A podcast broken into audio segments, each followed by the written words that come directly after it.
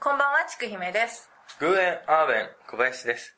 姉さん、ん聞いてほしいことがあるんですけど、何、どうしたんですか小林さん。手紙が毎週届くんですけど、うん、いいじゃないですか。早そう速あれですか。春先からリスナー獲得ですかいや、違う。もう春先から、春先かうん、毎週ね、結構長めの文章と、らうん。一緒に、あの、昆虫が入ってるの。え、何、何が入ってる昆虫。昆虫、昆虫うん。手紙と一緒に郵便受けに入ってて、うん。最初はなんか虫が入っちゃったのかなと思ったんだけど、ああ、季節柄ね。そうそうそう。でも先週からん、真っ黒いね、うん。あの虫が入ってるの。え、あの、結構、サカサカサカって。そう、開けるとパッて逃げちゃうんだけど、うん。飛ぶもんね、あれね。そう。だから、手紙と一緒に、う。ん。それが入ってるんだけど。うん。でも先週はねうん、カタツムリが一緒に手紙と一緒に入ってて。え、それ、結構ボコボコしてないうん。上に入ってたの中に入ってたの中に入って、手紙の上ちょうど歩ってるぐらい。え、もう結構、じゃあさ、こう影が見えるくらいまで染みてるよね。ちょっとあの、ふやけてる。ふやけてる手紙。すごいウェットな感じ。うん。うん、インクちょっと滲んじゃってたもんん。うん。でうん、カタツムリそれ飼ってるんだけど、 卵産むかなと思って。あー友達できてよかったじゃないですか。それね、多分ね、誰かに復讐されてるね。悪いことしたか。悪いことした、知らないけど。だからうん。らそんなね、話を持ってる小林くんだから、うん今日ちょっと、まあお願いしたわけですよ。急遽ね。急遽ね。うん復讐の物語です。今日取り上げるテーマ。今日取り上げるテーマは。あの、復讐と復讐心によって、めちゃくちゃたくさんの人が死んだっていう。歴史的にね、うん。うん、復讐と、ね、憎悪が憎悪を読んで、そう、像が、像を読んで。戦争みたいな話ですごか近所戦争みたいなね。よくコンビニに売ってるよね、そういう漫画ね。うん ご近所戦そう争そうねそう。。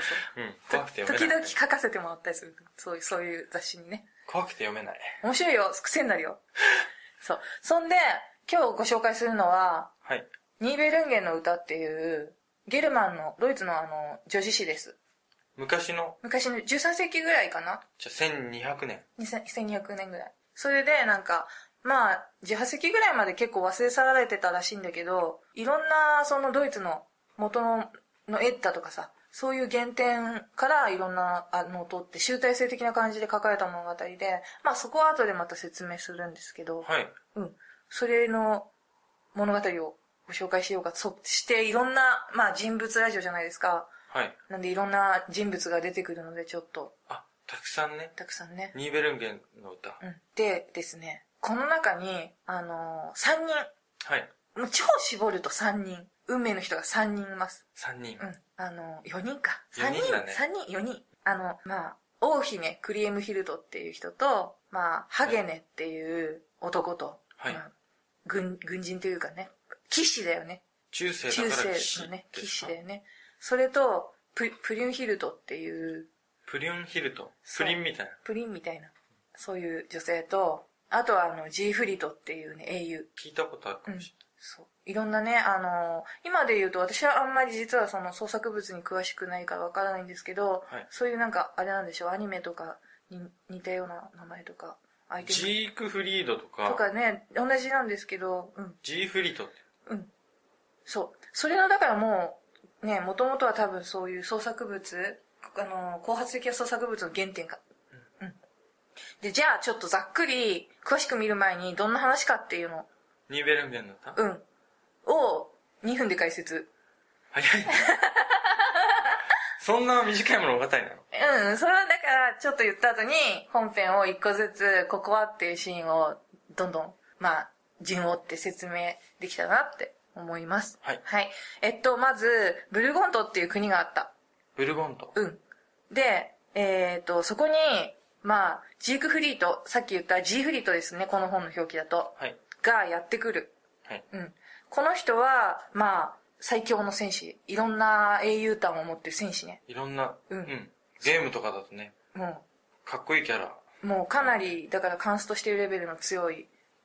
そういカやン、ストレベルのね、カンストレベルの、うんブルコントに来ると。来る。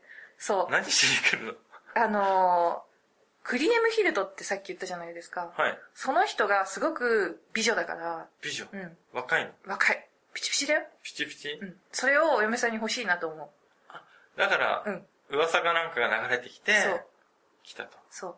それで、まあ、いろんなね、そのお兄さんが王様なんだけど、彼女の。はい。王様の手助けをすることによってでじゃあ妹をあげようっていう約束になってるんだけど、はいその手助けの一端として、はい。さっき言ったプリュンヒルトっていう人を、まあ、この王様の奥さんに迎えることに成功するのねそれをた手助けするのあ、ブルコントの王様の、そあの、奥さん、う、うん、奥さん探しを手伝って成功するんだけどジーフリとか。ジーフリートがそれがまあその奥さんとクリエムヒルトはい。うんこの王の妹ねはい。だからまあなんていうの兄嫁とその妹だよねそうですね。うんがまあちょっといろいろ喧嘩を始めちゃう喧嘩しちゃうんだ。うん、で、それによって、まあ、ジーフリートは、もつれにもつれて、その、王様、はい。グンテル王の家臣に討ち取られることになっちゃう。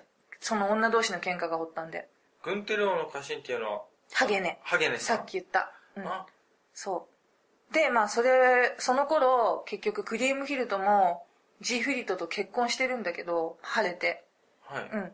でも、自分の旦那さんが殺されたから、はい。まあ、ぶち切れます。打ち切れちゃうん、それで、まあ、悲嘆に暮れる毎日を過ごしてるんだけど、う。うん。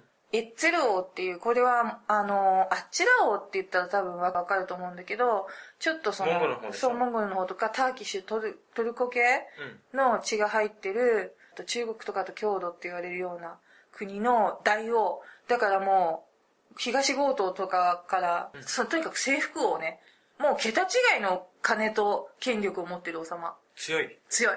馬乗ってるでしょ、モンゴルとか。乗ってある乗ちのっ方てだると。うん。で、まあ、ハンガリーだけどね。まあ、後で。うん。その王様に5歳に行くことにする。クリームヒルとか。そう。でも、彼女は、実は、ずっと、ジーフリートのことを忘れてない。まあ確かにね、あの、ね、国王のうん。嫁さん、うん。プリュンヒルトうん。と喧嘩して、うん。で、旦那が殺されちゃってるうっんて。。そうそうそう。うん。だから、結局ね、このね、自分の新しい旦那さん、エいッツェル王はい。を、の富と権力を利用して、はい。なんとか殺した男をハゲネはい。に復讐をしようっていうふうに思い立つ。でもお兄さんじゃない。お兄さんじゃない。ハゲネはお兄さんの家臣。そっか。うん。お兄さんは軍手領。軍手のか。で、まあ、そこら辺は、ざっくり言うとそういう物語。うん。2分以上喋った私。2分で解説。 4分ぐらい喋った。 4分ぐらい喋った。。これを、だからちょっと、見ていこうかなって思います。はい。はい。うん。これね、ニーベルンゲンの歌って、はい結構なんか、何章にも分かれてるんですけど、はい。一番最初はなんかこう、その、クリームヒルトさん、さっき言った、はい。が夢を見るところから始まってる。はい。うん。まあ、この人すごいんですよ。めちゃめちゃ綺麗。その、書き表され方が、まあ、あでやかでもみんな、もう、武人たちはみんな彼女に心を寄せみたいなね。大体の騎士物語ってそうだけどね、出てくるお姫様はね。で、まあ、とにかくもうその、気高く美しく、心映えも素晴らしいみたいな。あ、じゃあもう、すべて兼ね備えてる。すべて兼ね備えてる。で、そのお姫様は、えっ、ー、とね、4人兄弟。 4人兄弟。うん。あとは全部男です。あ、はい。うんさっき言ったグンテル王っていうのが国を治めててお兄さん一番偉いのお兄さん。そうあと二人の兄弟が、えー、と弟のゲールノートとギーゼルヘルっていうかっこいい名前だね、二人とも。かっこいいよねうんうんなんかで二人ともとにかくまあもちろん強い戦士、まあ、三人ともね英雄というか、うんでで、まあ、そのさっき言った家臣はい。ハゲネっていうのはその忠実に王様のグンテルに仕えててはい。他にもなんかね優れた家臣団がいっぱいいるでもそのトップがハゲネさん。トップ、まあ横並び。横並び。で、これでなんかもうハゲンの親友っていう人がいて、これもすごいです。学人。バイオリニスト。親友が。うん。バイオリニストにしてものすごい豪胆なホルケールっていう剣の名名人。どういうことですかだから普段は音楽をやってるんだけど、いざ剣を取ったらもう、本当に、だからバイオリンを弾くように華麗になぎ倒すスキルを持ってる。そういう。あ、うん。ガチムチではないね。そう。で、このね、あの、ハゲネさんが、すごいガチムチな感じの要望に対して、多分ね、この、ホルケールさんはね、風属性みたいな。風属性みたいな、多分。素早さが早いタイプかな。そう。でもね、出てこないんだよね、この人に関する容姿は。出てこない出ね。てこないよね。そう。なとにかくこの二人は仲がいいって。だからより強いタッグで敵を追い詰めることができる。あうん、だから衣装パーティーに入れとくと絶対、うん、連一緒系携メンバーだ連携とか出すからね時々ー連携技で出せそうる連携出すからそうそんでまあねそういうところにいるんだけど彼女はクリームヒルトですよ、ちゃんですよまだ若いですよ多分中学生ぐらいもうちょっとじゃない一応1617とかかな高校生ぐらいねそうでねこれ結構時系列がおかしいなって思う表現がいっぱいあって、まともに年計算してたらとてもババアになってるのね最後でありえないから多分そこはうんちゃんとあの書き手の問題だと思うので書き手のうん。で、ある日この人が夢を見る。あの、彼女が飼ってた、すごい美しい鷹が、2羽のワシに引き裂かれて殺されるっていう夢。それで、これをね、お母さんに言いました。ちょ、こんな怖い夢見たんですけど、って。あうん。言いたくなるもんね言いたくなるあの怖い夢見た時って午前中のうちに言った方がいいってあ、そうなのおば名あ刺ちゃんにも言ってた私ぜ、でも私も起きたら大体、なんか、うん。そなたが飼っていた鷹っていうのは、気高い殿子じゃんっていうの、お母さんが。うん。だから、運が悪いと、あなたは、その、旦那さんを失わなきゃいけない運命にあるかもしれない。ここでもう、いきにフラグ立ちましたよ。結構でもいきなりネタバレしないそこでうん。多分なんかそういう、 そういう、そんな荒さも魅力のニベルゲンの、女子誌だからね。うん夢占いできるんだお母さんそう、夢占いできる。でもね、この人実は結婚にあんまり前向きじゃないんです、クリームヒルトって。だって若いじゃない若いし、なんだか、すごい、その割には冷めてて、別に一生がいい男とかと結婚しようと思ってないし、周りをね、見てたら結婚が幸せだって全然思えないと。だからこのまま死ぬまで別に結婚する気ないです、みたいなことを言って、で、別に恋とかもしないから、で悪いことも起こんないですし、みたいな。うんうん。何やってんのじゃ あ若いのにね なんかね、多分、途中で出てくるんだけど、裁縫とかしてる。あそうそういう感 じそういう感じあん。まり外とか出ないあの、真相の姫君だからね。ブログとか書いてる感じかな多分あのうんブアロニグメとか見てブログとか書いてるそそう割と内向的な感じあそうお嬢さんって感じなんだよねだから、えまあ、前半のそのこの人の描かれ方ってあうん世間知らずの真相のお嬢さだろうね、んうんそうそうでその頃うんその頃ですよ G フリートですよ G フリート G フリートこの人どんな人かこの人はえっ、とニーデルランドっていう国の生まれちまあブルコントの近くの国そうそう。で、さっきのクリームヒルトは、ブルクント族のウォルムスっていうところに、土地に、首都首都。それは今ドイツ南部のラインのほとりというか、ラインの南側あたりなんですけど、このじゃあ G フリート、後はいに旦那さんとなる、は、どこの出身かっていうと、えっ、と、ザンテンっていう、ニーデルランドっていう国。その今のオランダの、まあ、片田舎だよね。にあるちっちゃい町なんて言うんだけど、で、ニーデルランドってなんかオランダ、低い土地って指して、オランダってほら、だからね、木靴履いて水泳の練習させるぐらいち低いじゃない海抜がね海抜が。うんだからそう昔からそういうところ、うん、の生まれで、すごい若い時から、まあ、いろんな逸話を残してて、まあね、うんしジークフリードって言ったらすんごい強い選そう手っそうてそいううイメージあるもんね G フリートでしょ G フリートこの物語の中だと、だからめっちゃモテます。あモテるんだやっぱすりごいモテます。でも、本当に即位の時とかも、みんなもうこの人素敵だから、めちゃめちゃ気合い入れて衣装とか作ってあげたりとかして、うん。で、まあそんなある日、この人もいいね、お年頃になるわけじゃないですか。はいでもこの人はお父さん、お父さんが存命する限り、自分はとにかくその冒険をしたり、自分の国を脅かす一切のなんていうかな、敵対勢力を成敗することに、要は前半、恋を知るまでは、そう、そっちに、いや、戦闘の方にとにかく集中してたから、多分みんな周りは好きってなってるんだけど、それよりも戦う方が好きだったみたいな。あ感じで、えっ、とね、ニベルンゲの歌には書かれてる。うん。その、クリームヒルトのことを、まあ、すごい、この国にも噂で伝わってるわけですよ。綺麗な姫様がいると。若くてね若くて。で、とにかく、だからの、その、さっき言ったグンテル王、お兄さんだよね、クリームヒルトの。うん国に、もう、ふらふらふらっと行く客人は、後を絶たなかったんだけど、まあ、誰も彼女は、それで OK しないと。会ってもくれないみたあってもくれない。で、これはでも、絶対、そんなね、類まれない、ね、美人な人だったら、絶対ね、俺の嫁にふさわしいっていうわけ。いなすごいねすごい、そこですかみたいなね。うん。それで、とりあえず、求婚しに行こうってすんの。とりあえずね、会わないとね。会わないことには始まらないから。ただ、お父さん、この人のお父さんは、いやなんか、あの、ハゲネっていう、その、家臣とかがいて、軍手道には、結構この人もクセ者だったりするし、うんその国に行ったら、あんま良くないんじゃないって。直接ね、うん。姫見たいって、姫に会いたいって言ったら、なんか、あんまり、その、いざこざになっちゃうかもしれないし、お前の命が心配だからやめておいたら、みたいに言うんだけど、うんそこでこう言います。え、別に、そんな、だったらね、もう、もしダメだって言われたら力ずくで、奪うからいいですって。で、国土とか、その、そこの国の民とかも、全部奪ってやるって。息巻いて、駅前で。うん。で、もう別に、しかも、ゾロゾロいっぱいで行くと、格好悪いから12人で行きますからって。もう自信満々ですよ、この人。すごいですね。うん。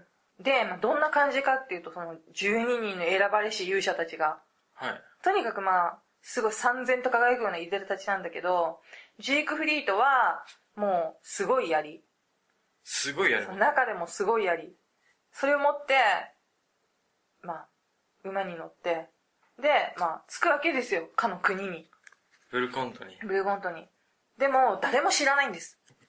なんか窓から見てんですよ。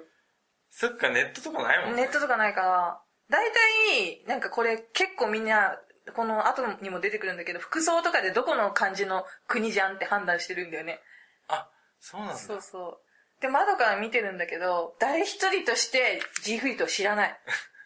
そんなもう自信満々なのに。誰一人として知知ららない。ない服装見てもわかんない。わかんないあのジャージ着てんのどこ中だみたいそう全然、ただすごいなんか、ピッカピカな格好で来るから、な。うん。多分あれ、あそこの、県、県南一の学校じゃないみたいな。あうん、そうそう。うちはなんか茶羽色のジャージなのみたい な。そういう感じで、なんかね、みんな見てる。ー、見てるう。ん。で、その、グンテル王。王様。うん。誰もだからグンテル王に告げない。言わないんこれだ。大した人じゃないのか、大してんのかなみたいな。あ、確かにね、みんなしよくわかんないし。そうそうう。そう、なんかいるけどみたいな。でも、そうするとさっき言った家臣ハゲネ。ハゲネさん。ハゲネが、これ俺知ってるぞと。あれ、頭いいんだ、ハゲネさハん。ゲネ、あと結構ハゲネは苦労してるんですよ。いろんなとこ捕虜になったりとかしてるんですよ、若い時に。あ、じゃあいろんな国の情報とかも知ってるっていう、知ってるうん。王様よりも全然。全然。で、これはなんか、ね、乗ってる馬はたくましいし、衣装とかもあれ相当ですよって、それ多分会ったことないけど、でも会ったことないのそう。でも G フリートっていう人だと思うって。ああ、噂に聞く。噂に聞くね。で、そっから G フリートについて王様に語るんですけど、すごい伝説をね。伝説を、うん。あいつすごいですよ、と。ただ強いってだけじゃなくて。だけじゃない、本当に伝説を持ってて、そうニーベルンゲンっていう国をまあ征服して手に入れて、すごい量の財宝を手に入れて、で、うんその中に名刀バルムンクっていう方。バルムンクバルムンク。聞いたことある。よくアイテムの名前とかに出てくるんでしょ知らないけど。なんかすんごい強い剣だよ。うん。無双だじゃん。無双。うん。とか、あと、あの、小人の一族。小人一族。うん。の隠れ身のって言って、シュッて羽織ると、体を消す、要は、透明になれるマント。高額明細みたいなやつでし航ょ。空名車みたいなやつあれをなんか手に入れるすごいね。そんな時代からあったんあだ。ったあったでその小人のうんアル小人のアルプリーヒっていう人にその言いにくいねアル言いにくい、うん、その人に結果的に、まあ、財宝を守らせてる小人から奪って、その小人は何、あの、手下みたいになっちゃったの。そうそう手下になって、まあ、服従を誓わせるってことだよね、すごいうねん、、そうで、まあ、今は宝を守らせてるわけですよ彼に、うん、奪った宝を守らせてると。そうで他にもすごいことがあるんですあの男はとハゲネは言うジーフリート、うんあのある時ドラゴン退治しましたとドラゴンドラゴンあ、いるんだ。普通にいるんだ。うん。ドラゴン退治をしにあ行ったの。うん。もう自分の力をね、うんもう普通の人間相手じゃなくて、もう何でも倒すよ。とにかく歯向かってきたら。だからわかん、もしかして肩ぶつかってきた中学生とかも切り殺すかもしんないよね。しかも、うん旅の途中で見つけたドラゴンもそ殺すう。と。殺すっていう。で、彼はね、そのうち全身に浴びてるから、肌が不死身の甲高してるっていう。あ、ドラゴンの血を浴びて、うん。なんか、ドラゴンパワーみたいなのを得てるそわうけそうそうそう。もうどんな武器も彼を傷つけないんですと。はいはい。無敵ですよ。剣で切っても切っても。切れないと。うん。だからね、王様、と。あのね、若い英雄をね、丁はい寧にね、扱わないとね、丁寧にもてなさないとやばいですと。 キラキラした、あの若い英雄を。うんそう、ハゲね、言うわけ。で、いや、それだったら、本当即俺がじゃあ、出迎えに行こうって言って、王様は出迎えに行く。もうすごい、なんていうの好意的な感じですよ、みんな。ああ、うんまあ確かにあの、僕が王様だったらね、うんそんな話聞いたら会いたいもん。会いたいでしょうん。結構、ワクテカしながら行くわけですよ。王様がね王様たちは。うんうん。でも、そしたらなんか、ジークヘッドなんて言ったか。こんにちはって言ったの。もうちょっと一応ね、ちゃんと挨拶はする。一体どこの国から来たんですかっていうふうに言ったら、まあ、自分のね、自己紹介しますよ。その後にいきなりですよ。私とって武士ですと。はい。意見ぶっ込んできました。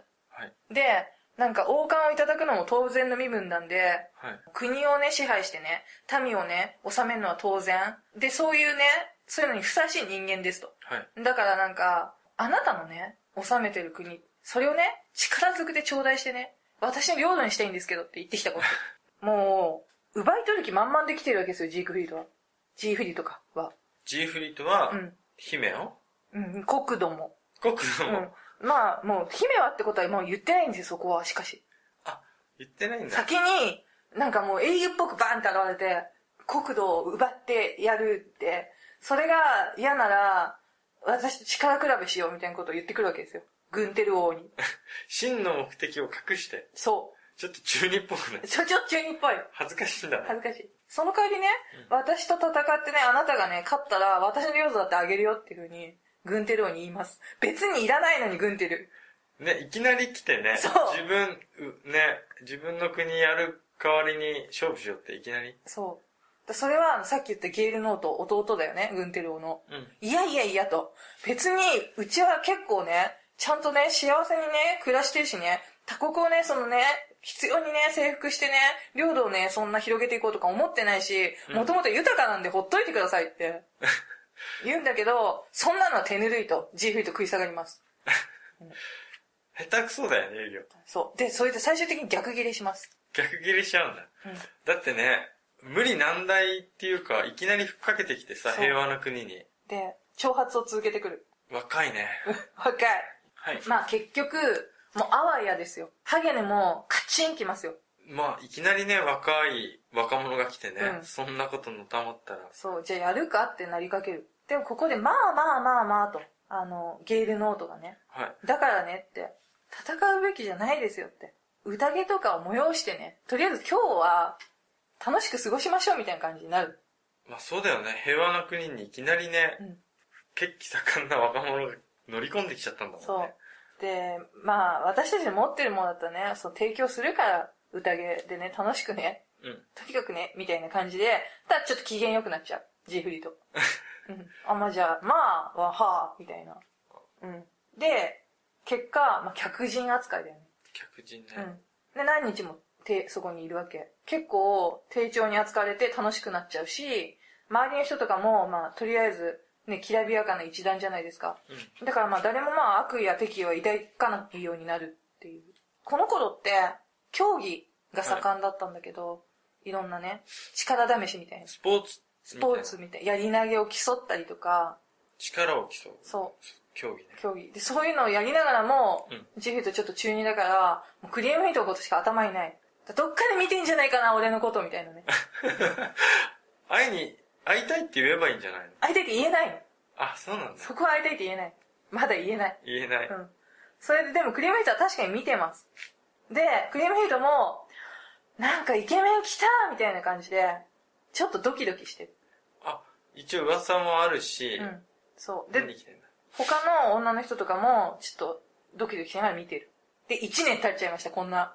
会ってないんだよ。目的がそれなのに会えてないです。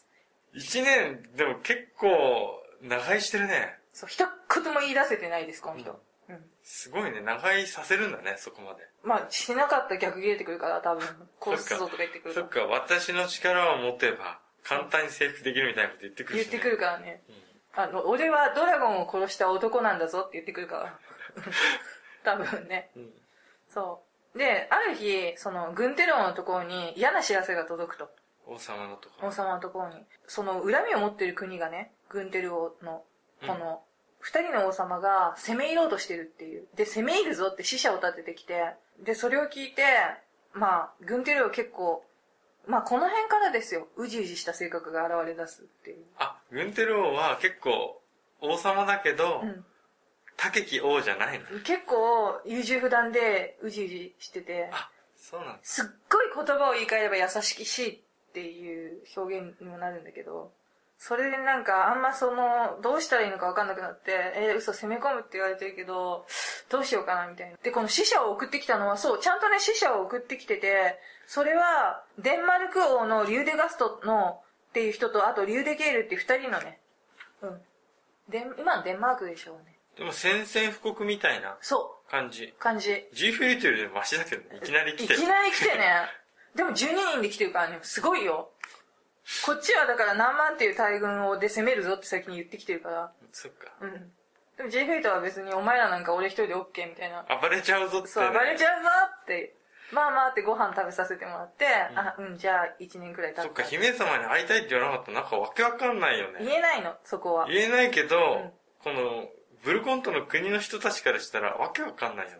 うんなんか来て、制服もできるんだけど、とかって言ってるけど、うん。でも後々書いてあるんだけど、うん察してたらしい、周りはみんな。そりゃ察する でしょ。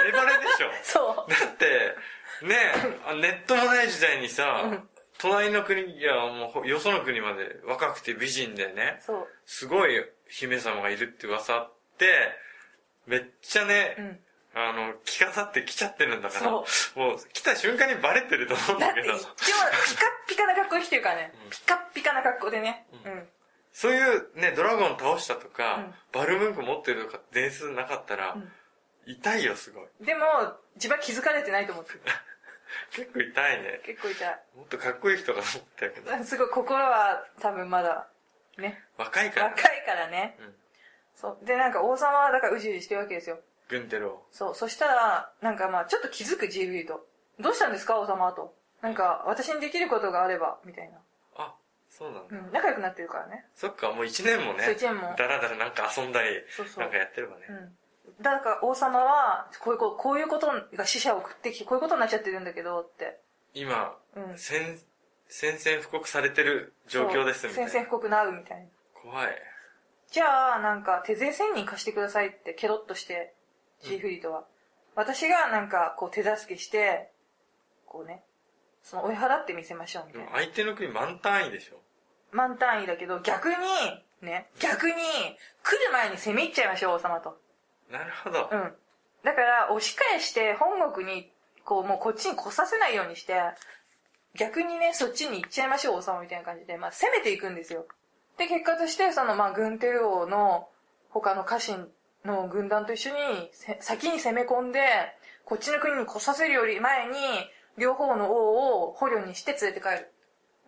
悩みの種を解消してやる。解消してやるっていう。で、まあ、手柄を、第一の手柄を立ててるわけだよね。一年もいると、仲良くなってるんで。で、それをさっき言ったクリームヒルド。はい。うん。その情報を聞くと、すごいなんか、さすがみたいな感じで。そっかよりかっこいいってなってる。みんなね、他の女の人たちもかっこいいってなったけど、さすがに恋愛も興味なかった。そクリアムヒルトもう。もう全然もう、マジボレですよ。うん強い人好きだもんね。そういう人好きそう。で、まあ、それをね、知らせてくれたね、あの、死者とかにね、黄金とかをガンガン与えてね、まあご機嫌です、クリームヒルドは。で、その後、なんかもうね、この人、さっき言ったけど、目的って何でしたっけジーフリートの、うん、クリアムヒルトをうん。付き合いたいっていうか、姫、あの、この姫を妻にしたいみたいな。でもなんか、もうこの時点で、どこまでね、おあの、奥手なんだと思うんだけど、うちょっともう帰ろうかなって思ってる。ん。え、ジーフリートそう、無理っぽいから帰ろうかなって。あ、なかなか会えないから。っそていうか、自分で会いたいって言ってないしね。う。うん。うん。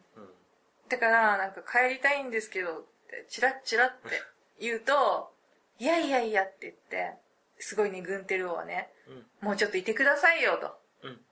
うん。で、あ、それじゃあみたいな感じに。 なんか、なんかどんなツンデレだよって思うんだけど。うん。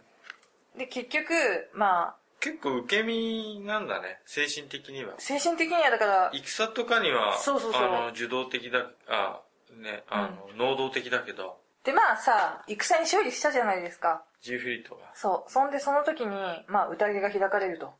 ううん。それで、まあ、当然さっきのクリエイムヒルトも出てくるわけですよ。はい。でも、まあ、あの、会えるなって思ってる。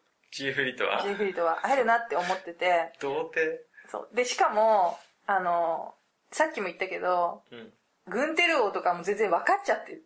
自分の妹を好きだっていうことを。一言も言ってないんだそう、よね、一ジ言ーもフリって、。一言も言ってない。ないんだけども、周りもみんな分かってる。うん。それで、赤くなったり、青くなったりしてるらしいですよ。ジーフリット。どうしようと。なんで姫に恋するようになっちゃったんだろう。とんでもない思い上がりなんじゃないかと。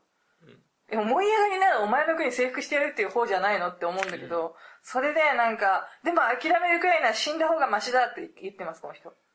何から何まで童貞みたいだよ。 そうそうそどう。うしよあの、完全な DT キャラです、この人は。う。うん。うん。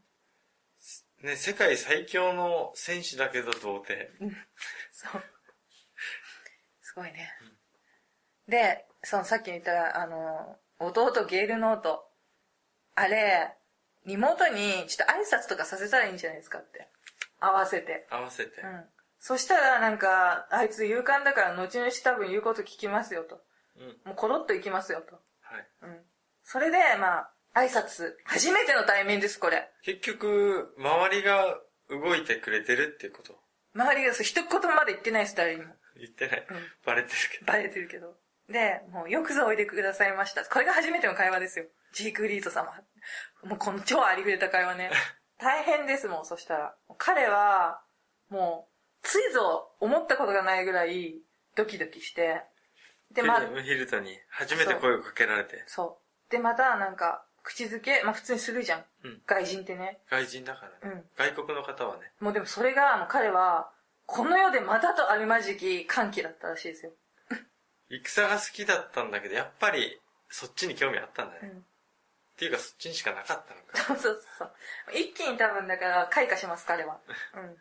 周りにも彼女いるみたいな自慢しちゃうんだ。まだで彼女じゃない、挨拶しただけだからあ、。そっか。うん。そう。で、さっきほら、戦に勝った国の捕虜にして帰ってきた王様の身の振り方とかも決めて、まあみんな戦争に参加した人とかは解散するわけですよ、宴も終わったし。戦争が終わってね、そう宴も終わって。その時にジークリート、ジーフリートどうしたか。結婚も仕込むつもりでいたんですけど、クリームフィールドに。はい。勇気が出なかった。ドラゴン倒してるのにねそう、精神的にはダメか、やっぱり。でも、引き止められるんですよね、その王の弟に。ギーセルヒルにね。うんえどこ行くんですかと。お願いだから、ここいてくださいよ。だって、いい女もたくさんいますから。みたいに言われると。うんあ、本当もう、すごいです。すぐ、即です。じゃあ、馬を馬屋に入れてきましょう。私は旅に出ようと思ってるんだけど、ひとまず思いとどまりますって。告れなくて勇気がなくて告れなくてもうなんか自分の中で全部ね、うん完結しててもう一人旅出ちゃおうみたいなそうで、誰、誰かに多分引き止めてほしくて、あ、じゃあ、建物片付けておいてくださいって。だから、あなたがそんなに言うんだったら、帰国を取りやめます。王の弟に、即返答します。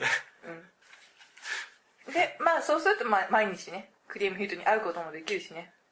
でもまだ告ってないもう告んなくてもいいのかなそう。結局、彼の人生の中で唯一の悩みは恋の悩みだったって書いてある。なるほど、まだ告れてもいません。なんか多分、会ってはお話をする毎日が続いています。手つなぐぐらいでももう、う我慢汁出てるぐら い出てるぐらいまで。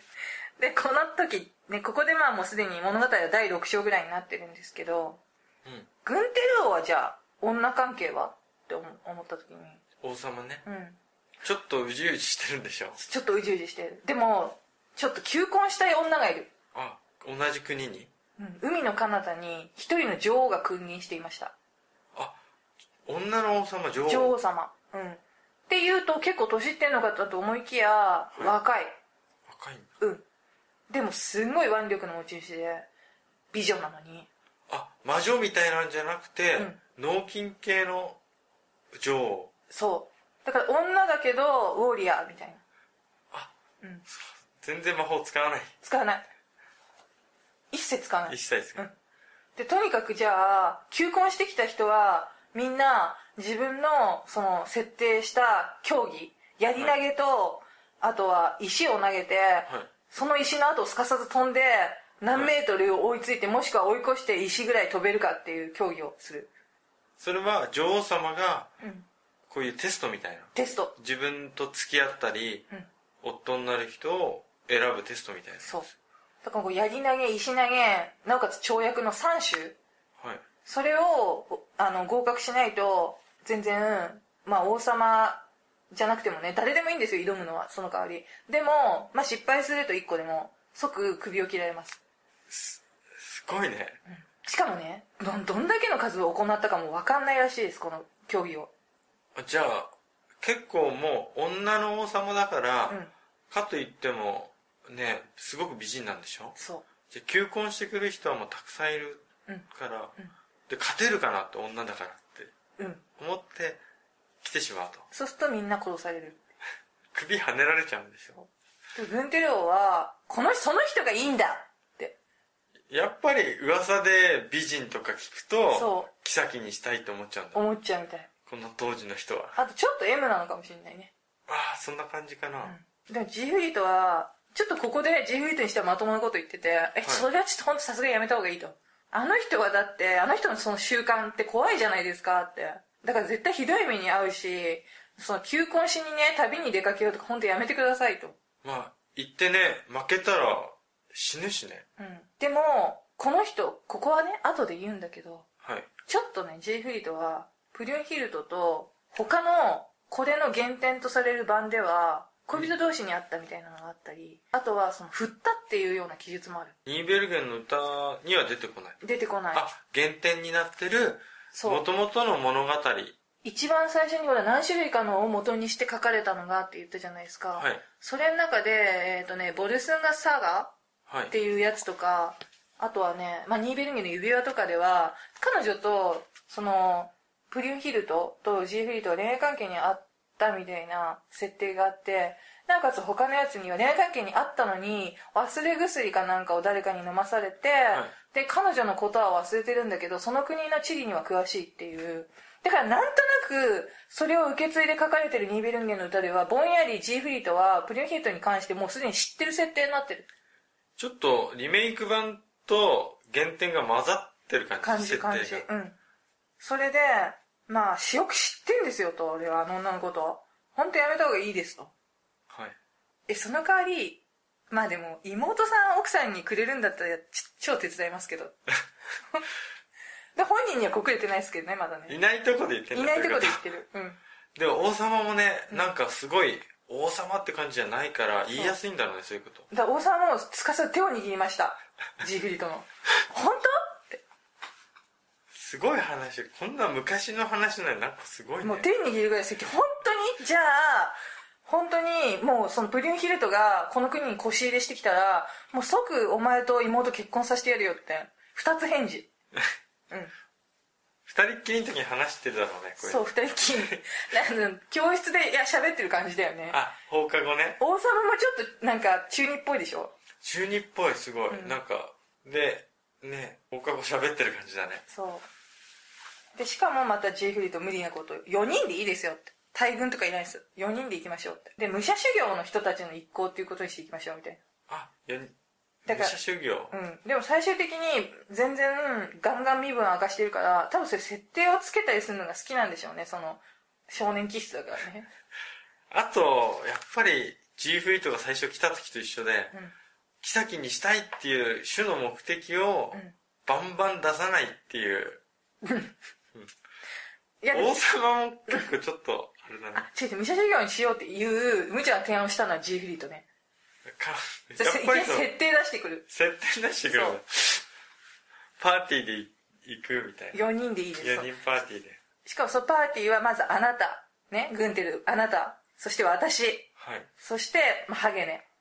ハゲハゲネも。でよく借り出されますよ。で、ハゲネの弟、ダンクワルト。はいうん。これで行きましょうと。ね、もうそしたら、千人の敵であろうと、僕たちにはかないませんって言ってるからね。まあ確かに G フリートは強いし、うん。ハゲネさんも結構強いんでしょ。うんあ、で、まあ、乗り込むわけですよ。海を渡って。海に渡って。で、ここでまああれですよ、月水話してますよ。童貞トーク。童貞トーク。あの、海を渡ると城が見えてくるわけですよ。で、なんかまあ城からね、当然ね、だなんか船が来るけど、みたいに女が窓辺に立ってるじゃないですか。はい。で、どれが一番いいですか、王様、みたいに言うわけですよ。知ってるからね、プニュヒルトのこと。あ、ジーフリートはね。そう。だからちょっと、なんか一番いい女だと思う人言ってみてくださいよって言って。たらまあ、船がこう、船から岸辺とか城を見て、そしたら女の子たちが見てんのね。そう、船あのの方、城のね、窓からね、あ、一人二人じゃなくて結構、次女とかもほら、あ、次女たちなのかもしれないし。で、そしたら、なんかもう、あれかな、あの女が一番いいかな、みたいに。言ったら、当たりみたいに言って、あれが、さすがお目が高い王様みたいな、もう妹欲しいから必死ですよ、自由リとは。あれがプリュンヒートですよ、さすがですよ、王様みたいになって当。てたい当。てたみたいになってで。も王様は超ニコニコしてるよね。にこあそこのね、窓にいる白い衣装をつけた女ね、あれはいかにも綺麗だと。ね、わしの目はあの美しさに惹かれるって言ってるからね。自由になるものならあれを妃にしたいって言って、もうノリノリです、王様も。でもさ、格好とかも結構女王っぽい格好してるんじゃないかそう。だから、この二人ね、な。バカトークだけどバ、カトークだからね。次女と絶対服装違うし、そう女王。で、やっぱり、ジーフリートは設定が好きなんですよ。設定好き。何でも設定。だから僕、家来になります。僕が、だから王様の家来って設定でいきましょうって。そしたら王様が、やっぱりより浮き立つじゃないですか。僕みたいなかっこいい男が家来にいるんだから、かっこそれは口には出さないけど、うふふ、みたいなね。そういう感じで。で、まあ生まれて初めてなんだけど、こう、なんていうの馬から下ろすとか、家臣がやるやつとか作業とかもやって、家来っぽく振る舞うわけですよ。そう、そんなね、下水ことをね、バカトークしながら船に乗ってやってきた人たちを見ながら女王は言います。なんかあの、結構派手な格好してこの城に訪れたね、異国の武士たちは、もう見破れてるからね、全然武者修行の旅じゃないってバンバそうですよン。ね。うん、どういう用であの勇者たちは海を渡ってきたんだろうか と。全然バレてますけど。バレてるんだ。うん。修行だったらね、あの、かっこいい格好とかしてないだろうしね。そうそう綺麗な服とか着てないしね。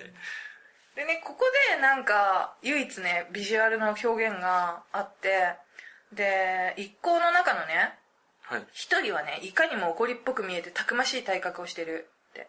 はい。それは多分ハゲネのこと。まさに。それで、もう一人は、まあ、立派な勇士だけど、まるで処女のごとくしとやかな感じ。で、作法に正しく優雅に振る舞ってる。それは、多分、ハゲネの弟なんだろうね、きっとね。はい。で、もう一人の人は、あの、誉れ高いはい。国の王様みたい。もろバレですよ。バレ てる。うん。で、もう一人は、ジーフリートに似た男ですと。そのまんま。そのまんま。そう。で、思います、彼女は。え、勇敢なジーフリートが私の愛をめめに勝ち取るためにこの国にと。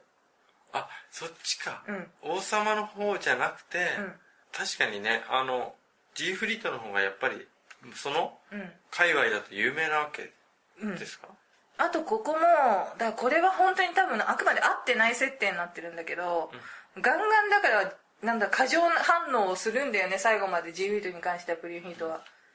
それで、まあ、ううっかりっていうか、よくぞいらっしゃいました。ジーフリートに最初挨拶しちゃう。もちろん。家臣っぽく振る舞ってるのに。そう。でも、いや、家臣ですと。私はなんかこの王様の家臣として来てるんで、挨拶なら私じゃなくてこっちに先にしてくださいみたいなこと言王って、様はもじもじしてるね、その間王絶様対は。多分すげえ罰が悪い。で、まあ、この方ね、グンテルっていう超すごい王様ですと。で、あなたの愛が得られたらもう何もいらないって言ってますと。必死ね。必死。もう、だからすごいよ。すごいプロモーションしてるよ。だって妹が欲しいから。うん。自分の時はね、どもっちゃう、と思っちゃう。くせに。じゃあ、この方を相手に勝負しましょうっていうふうに、ブリンヒートは言います。で、まあ、慣例に沿ってね。そう。で、そこでです。え、どうしようと。さっき言った石投げの競技とやり投げと跳躍。投げる系が主だね。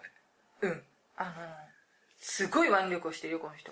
女王様。女王様。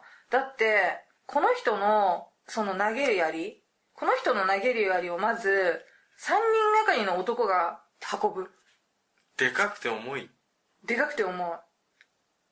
思いやりってやつ。思う思いやりってやつ。うん。それくらいなのに彼女は片手で投げるからね、それを。すごい。 思いやりをぶん投げるってことね。思いやり分のみで、その時に、あれですよ、さっき言った。王様はもう途方に暮れるわけですよ。絶対絡まないと。王様は、うんそう。さっき僕聞きたかったんですけど、王様ってそんなに強くないの戦士としては。普通、普通。あ、結構普通やっ。ぱドラゴンとかは倒せないレベル。あう、んじゃあ普通の兵士ぐらいの強さ。でもね、結構ね、戦い、まあ強い方だと思うんだけど、後半とかに。あ、全然もうドラゴンとか、ドラゴン戦ったら結構負けちゃう。なんかプリュンヒルトはドラゴンよりちょい上くらいですね、多分。あ、ちょっとダメだね。うん。王様。王様。で、え、どう、どうしたらみたいになってたら、王様王様って、小人の国から盗んできた、だってか、まあ略奪してきたね、透明になれるマントがあります。高額明細。そう。それを、ね、僕が羽織って、王様の後ろに立って、力技全部王様がやってるっぽい感じに、だから二人羽織だよね。うん。やるんで大丈夫ですと。あ、王様が、その、槍を手に取ったところを支えて後ろで透明になって。後ろで投げるみたいなことをやるんで大丈夫ですって。ジーフリートが。うんジーフリートは強いもんね。ジューダ強い。だからもうでも、そんなこと言ってたら、第二の競技の石とかも運ばれてくる、目の前に。 それは、なんと、さっきは3人じゃん、やりは。はい。 12人の武士が抱えて持ってくる。でも、まあこの人、彼女はこれをね、別に一人で投げるんだけどね。すごい力だ。まあ、ハゲネはドン引きです、この時。家臣の。え、王様、なんたる人をね、妻にしようと思ってるんだと。地獄で悪魔の花嫁にもなりゃいいんだ、あんな女の子王様は、その噂聞いて、うんどの辺がいいなと思ったんだろう。多分、美人。そこだよ。うん。美人ってところが一番ね、9割ぐらい来ちゃった。あと、ちょっと縁っていう。あ、うん。脳筋だからね、ちょっと S 系あるかなと思って。S 系ある美人。あと、後に出てくるんだけど、なんか体つきが、とにかく、なんていうのあのね、クリームヒルトは、割と、その、ななんていうのああいう、遊び慣れたっていうか、とちょっと年のいった人が見るといい女だなって思うはい。感じの女なんだけど、とにかく若い盛りの男はみんなプリュンヒルトの、その、だからパッツンパッツンなんだろうね。鍛えてるし。引き締まってるんです。それに、まあ、惹かれたっていう。エロ親父みたいな。そうそうそうそう。行ったらもう、ね、それハゲネも呆れちゃいますよね。だから、ハゲネもイライラします。ハゲネは始終イライラしてますからね、この王様に対してね。大好きなんだけどね、別に家臣としては。はい。そう。で、まあ、さっき言った、後ろからね、支えて、で、まあ、勝ちます、まずやり投げ。勝つ。うん。でも、まあ、すぐ、まあ、立ち上がる。プリンヒルトは。はい。でまあ、あっぱれです、みたいに言うけど、すごい目も汗まないで、超すぐにいなくなっちゃう。彼女はもう超腹立ってたらしいです。あ、まあ3回ね、ん試合するから、うん1回はまだそう負けてもなんとかなる。まあいいわよ次はもう石を高々と持ち上げて、力の限り遠くに投げる。うん、さっきのね、12人が運んできたやつです。高々とですよ。はい。もう頭より上ですよね。はいで、その石の後を追って、まあ、飛んで、結果、ガシャーンって、彼女のその、着てる鎧とかが、もう、轟音鳴り響くぐらいの音で、高いジャンプして地面に着地するっていう。石投げた後にジャンプすだから石より飛距離が、要はジャンプ力がすごいっていうところを見せつける。まあ、20メーターちょい。る。12人の男が持ってきた石をぶん投げて、ぶん投げて10 20メーターちょい飛ばす。でも、なおかつ自分がその後にジャンプしたのはそれより距離が多かった。追い越したらしい石を。すでも、ジーフリートは、まあ、それにも勝つと。ごい。王様が、ジーフリートがね、王様をね、抱っこして、抱っこする。王様をね、抱っこして、タタタタタタって、超ずるいね。超ずるいよ。飛んでないもんね。うん。じゃあ、あの、女王はポーンってこう高く飛んで着地したけど、王様は結構低空飛行でヒュー。 王なんか様はもう、だちょ、ガタガタしてたかもしんないよね。上下に上下に。動きながら、そうヒューヒュ低ー空飛行で飛んでうん、ポテって。ポテって。女王よりちょっと前にポテって。ポテって。で、勝ちました。バレるでしょ。おかしいよってなでるも、透明になるやつ着てるから、うん。そうだよね。その時代高額明細って言ったって、ないもんねないでもわかんないその時代あったってことは結構みんな知ってたんじゃないのかって思うんだけどしかも G フィートがそれ持ってるっていうのとか有名な伝説なんでしょだってハゲネは知ってたわけじゃんそっかそこがまあ辻褄の合わない面白いところだけ ど、うんでねまあ宴を開くわけですよ女王さん負けちゃったしね、うんうん負けたらもう絶対結婚しなきゃいいけないんだかうら、ん約束だ からそうで宴を開くんですけどそこに G フィートやっぱ中2です現れますあれ王さんは競技までやんないんですか何それ えあどっか行ってたことになってね競技をそうそうそう見てないんです競技やんないんですかっていう白々しい白々しいねすごいでみんな勝ったんだよとか言って言うじゃんあもう宴の席になるまで姿を現いさななかかったったみたいな体でそ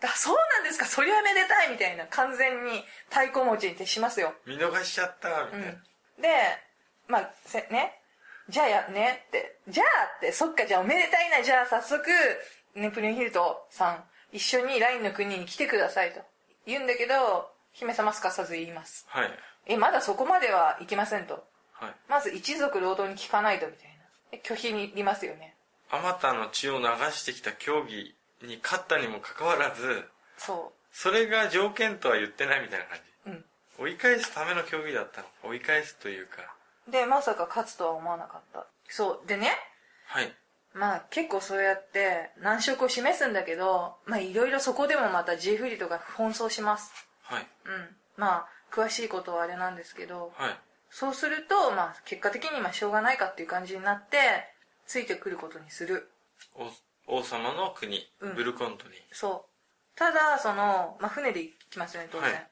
でも、まあ、一切旅の間はもうやりません王様とまあ結婚式とかまだやってないうんからそノンタッチみうたいノなンタッチもドンタッチミーって感じですよ船もねちょっと離れたところにいるんだろうね多分部屋とか別です部屋とか別だし、王様もねちょっとうじうじしてるからそうなんかダメって言われたらまあはいってなる部屋とか勝手にねき来たよみたいなできなさそうだよねできなそこうの王様うんまあ G フリートもできないんだけどねうんそっかあれだねきっとあの夜の夜とかね女王様がいる部屋には全然近寄らない違うちょっと離れた部屋でまた DT トークとかしてんだそなうそうそう結構盛り上がっちゃって盛り上がってんだね船旅再び晴れて国に着くわけですよやっとこクリュンヒさルトそう船でね長旅してでそこでいよいよその妹のクリエムヒルトとプリュンヒルトが会うはいうんその時すごいなんか仲仲良しな感じまあねうんおね義理のお姉さんになるわけだかそうらそうそうちゃんとねうやうやしくこうキスをして挨拶して、まあ、よくぞいらっしゃいましたみたいなグンテル王もね自分のね妻となる女女性と、うん自分の妹が仲良くしてればなんか将来明るい感じするもそんうねそうでこそんなねだから2人がイチャイチャしてる様子を見てまあどっちがいい女だみたいなさっき言ったねだからその肉体美とかそういうのが好きなタイプはもう絶対ブプリュンヒルト様だろうって、はいいやいやお前らはまだまだ女を見る目がないなっていうちょっと年のいった人はまあロリコン系なんだろうねそっかうんだからそれよりもクリームヒルトの方が可愛いよみたいな勝手な下水こと言ってます周りで、推しが分かれてくるわけ推しが分かれてくるでもまあこの人たち同士がイチャイチャしてるのはもうみんな楽しくキラキラしながら見てるっていうそういうねこの本はあれですか童貞しか出てこ ないんですちなちなみにね男の人ちょっとハゲネさんは、うんあのもうそういう男たちを見て呆れてるみにはいねよ多分タバコ吸ってますこの時 うなね、うん、あよかったよかった使命果たしたみたいだねそうだ奥さんと普通にスープとか飲んでるよ家で家でもう童貞の話に加わってなさそうだなかさそうらなねねでねはい G フリートは言います王様思い出してくださいなんか忘れてないですかとなんかあったっけあの妹君をくれるって言いましたよねそうそれで一緒に来てもらったんだもんねだから私はこの旅行で超苦労したんですけどってそうだそうだ、ごめんごめん忘れてたなんか嬉しくってね王様困りますとはいででグンテル王はねあそう忘れてたみたいな感じになってで晴れてまあクリムヒルドを呼び出すわけですよでその優しい眼差しを見てジーフィートは何回目かも忘れたけど頬を赤らめますまた。またまあでも、結構もう相当可愛いんだろうね。多分、うん。だって顔見てね、うんもう上がっちゃうぐらいだもんね。でももうその乙女心に姫は痛く恥じらったらしいです姫もねでもそれ我慢できませんでしたそう婚約の誓いをした途端にもうガバーって抱きしめてはい。でもうもうねいろんな人の居並ぶね目の前で接吻し抱擁したらしいですよ恥ずかしげもなく。もうスイッチが入りまスイッしチた入って。でそこでなんかプリンヒュートいきなり泣き出しますでここもちょっとね過剰反応なんですよねだから他の伝説を知ってると全然わかるんだけどうんそこは、そっか。そう嫁だったりとか捨てられたりっていう記述があったりするから、うん。でなんで泣き始めたかまあでもこの物語ではこういう体で書かれてますだって家臣だって言ったじゃないですか王様とあの人はねジークフ、ジーフリートははい。なのにあなたの妹さんねさっきね挨拶してねすごいね可愛くていい子だったのに家臣に嫁がせるんですか口惜しいとどっかの国の王様にね嫁がせてもいいくらいの身分の妹さんなのにとそのね、時代だったら普通そうだもん。そう。だから仲間わけにいかないんですと。で、ね、そんなね、家臣の人とね、並んで座って見落とすなんてねって。でも、グンテル王は、そこと思って、黙ってって。なんでジーフリートに与えたかね、妹をね。はい。多分すごい幸せになるの、あいつはいいやつだからって。はい。でも、これは多分ね、アンにね、そうですかと。じゃあ本当になんか隠してますよねと。本当の理由言ってくんない限り、あの、あなたとは寝ませんって言います。まだ結婚式とかはまだやる。結婚式の日に言います、そういうふうに。あ、そういうこと言う。うん。これ多分だから、寝たくないから言言ってるっていうのがあるよね。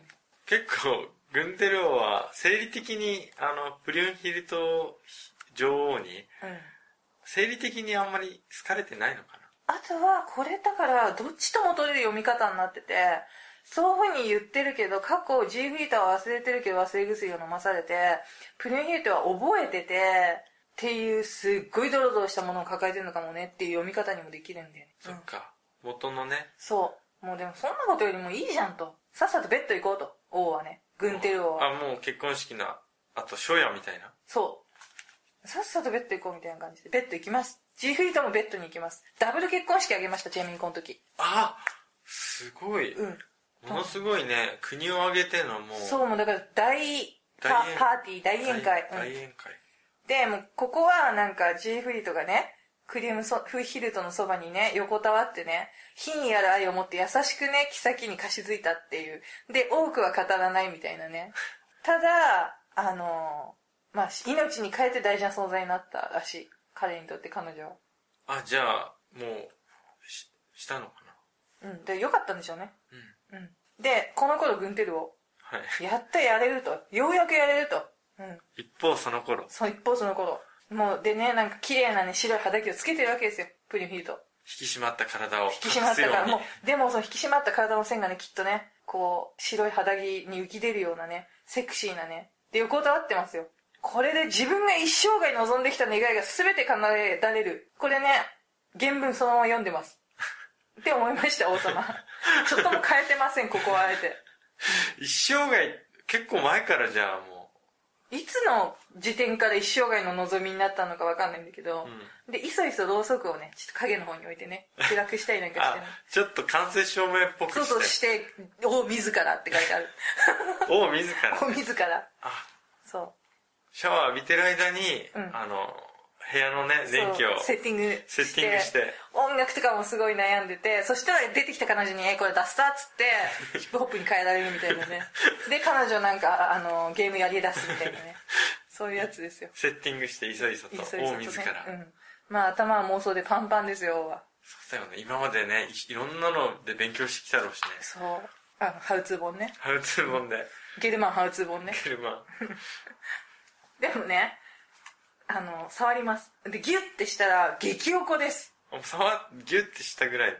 はぁと、あの、そんなことやめてくださいって、あの、あなたの思ってることは叶いませんから、と。そううん。初夜ね。シェアで。あなたの思ってることかな叶いませんからって。さっき言ったでしょって。なんであなたの妹がね、あの人のね、あんなね、家臣のね、お嫁さんにあったか絶対裏があるでしょって。なんか、話すごいすり替えって。そう。それがね、筋道がわかんないうちには、絶対私は処女でいますからって。すごい萎えさせようとしてくる。もう、でも、なえ、なえましたでしょうね、多分ね。でも、ここで、すっごい頑張ります。まず、彼女の寝巻きをね、かき乱そうとします。まだなんとかね。なんとか脱がそうとする。うん。そしたら、この人は、まあ、自分の腰に巻いてた、なんていうの、まあ、寝巻きのバスローブの紐みたいなやつでね、はい。それを、なんか、シュッて取って、はで、王を縛り上げる。あ、縛られちゃうんだ、王様。そう。手も足も縛り ます。で、そっか力弱いもんね。そう。で、彼女だ、ドラゴンとちょい強いかちょい弱いかぐらいだから。王様はね、ちょっと普通の兵士より強いぐらいでしょそうそうそう。一般人だからね。んそれを、まあ、壁にあった釘にかけて、吊るしました、王様 を。 縛られて吊るされちゃうんだ。そう。で、その理由は、彼が妃の眠りを妨げたので、っていう理由です。パンツ一丁で吊るされてるみたい全裸ですね、多分ね。な。かっこ悪いよ。でも、なんか、嘆願しました、王様。しやめてくださいって。やめてくださいって。気高い姫 様、どうか私に戒めを解いてください。美しい王妃、絶対今後は恩義を征服しようなどとは思いませんから。で、隣にも寝ませんから。っすごい。てうん。でも元年。元年、え、あの、プリュンヒルトは寝ちゃうの、そのまんま。そこ原文そのまま読むと、彼女はぐっすり寝込んでしまったので、王のことなど頓着しなく、それで王は一晩中吊るされたままで、やがて明るい光が窓から差し込んできたって書いてあるじゃあ王様一晩、あの、もう絶対触んないんで、変なことしないから、そうちょっともう腕とか痛いんで、ん解いて、絶対触んないんで、みたいな。を言ってるけど、も う、寝てるから。全然聞こえない。うんちょっと、ちょっと、 そう。 う、うっせえって思って。王様、ダサいね。王様、王様は、で、そして気づいた朝です。明るくなってきちゃった。軽くなってきちゃって。ただ、いかがでしょうと。いかがもクソもないですよね、そんなもん。いかがでしょう、グンテル様と。あ、起きて。起きて明るくなってて。もう、言葉攻めですよね。ずっと吊るされて、まだ吊るされてる。まだ吊るされて朝るになって。朝になっても。で、彼女寝たいだけ寝て起きたらいかがでしょうって、もう、開口一番それですよ。 そんなことあるよだって、朝起きたらいかがでしょ う。しかも自分吊るされてる吊でしょるされてる一昼夜。うん、なかなかできる体験じゃないよね。しかも初夜。それでまあねこんなのね女の手で縛り上げてるのとかね家臣が見たらねさぞ笑うでしょうねみたいな言葉攻めですようんでまあそれはねあの名誉じゃないしねそんなことやった女って言ったらね、あなたの名前にも傷がつくからねっていうふうに言ってもうグンテルまだ喋れたんだっていう感じですけど、うん、で結局もう二度とそういうことしませんっていう誓いを立てるもう一晩中そういうこと言ってたもんね。でまあそれ以降その日はもう一切触んなかった初夜はもう朝になっちゃったからね。でも、一方、ニコニコですよ、ブリュームヒルトじゃなくて、えっと、クリームヒルトとジーフィールドは。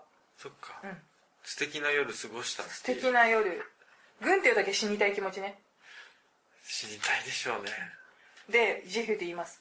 昨夜の渋谷いかがでしたか一つお聞かせくださいよ。